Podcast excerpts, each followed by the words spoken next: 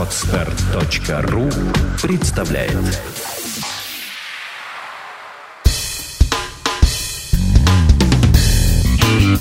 Малый бизнес. Сюрпризы недели. Программа для тех, кто имеет или хочет создать свой бизнес. Предпринимательскую деятельность признали незаконной. Представителю так называемой внесистемной оппозиции Алексею Навальному присудили пять лет лишения свободы за присвоение или растрату. По аналогичной статье 4 года дали предпринимателю Петру Офицерову.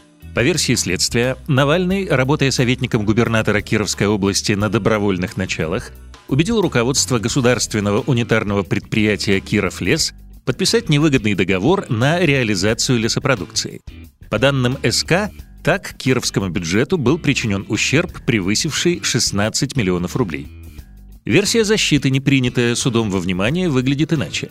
Вятская лесная компания, учрежденная Петром Офицеровым, на основании договора поставки СКО-ГУП «Кировлес» приобрела более 10 тысяч кубометров лесопродукции за 15,5 миллионов рублей. Ее она реализовала покупателям за 17 миллионов рублей. Прибыль в полтора миллиона рублей была потрачена на заработную плату работникам, уплату налогов, расходы на аренду и содержание офиса. Со всеми банковскими переводами ООО ВЛК, как и со всеми судебными документами, можно ознакомиться на сайте Навального. В четверг суд согласился с позицией прокуратуры и постановил арестовать осужденных немедленно. Однако уже вечером прокуратура ходатайствовала об изменении меры пресечения до тех пор, пока решение суда не вступит в законную силу.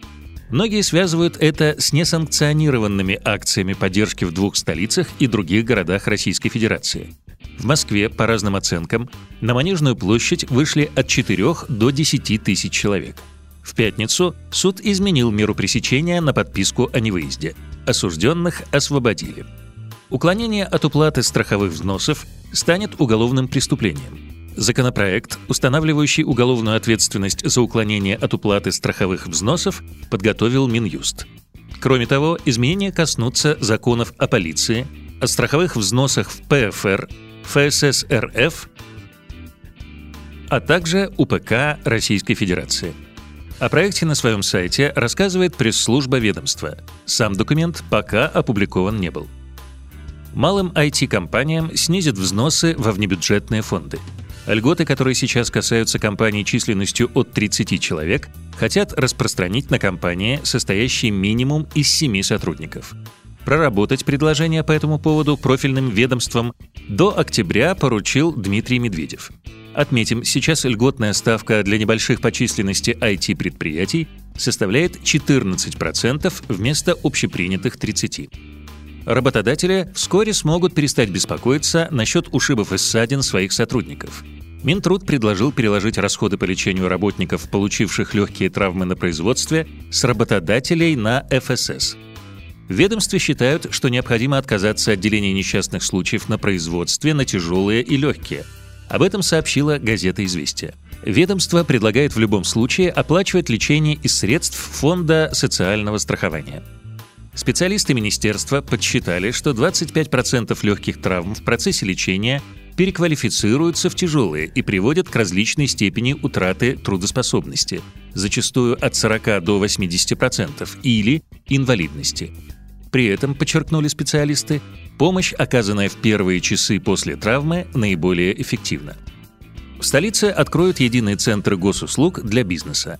Об этом рассказал исполняющий обязанности руководителя Департамента науки, промышленной политики и предпринимательства столичного правительства Алексей Комиссаров. Пока перечень услуг, которые будут оказывать эти центры, обсуждается. Однако планируется, что там можно будет в частности зарегистрировать компанию, собственность, получить справки налоговых и других органов, а также услуги нотариуса. Центры должны появиться в Москве до конца года. В Москве начала работу горячая линия для начинающих предпринимателей. По телефону этой службы коммерсанты смогут получить консультацию по вопросам, касающимся ведения бизнеса.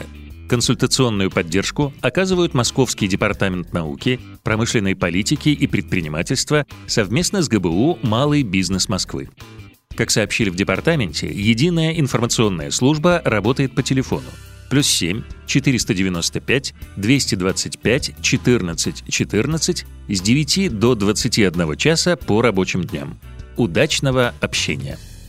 Еще больше новостей и полезной информации для вашего бизнеса на петербургском правовом портале ppt.ru Сделано на podster.ru Скачать другие выпуски подкаста вы можете на podster.ru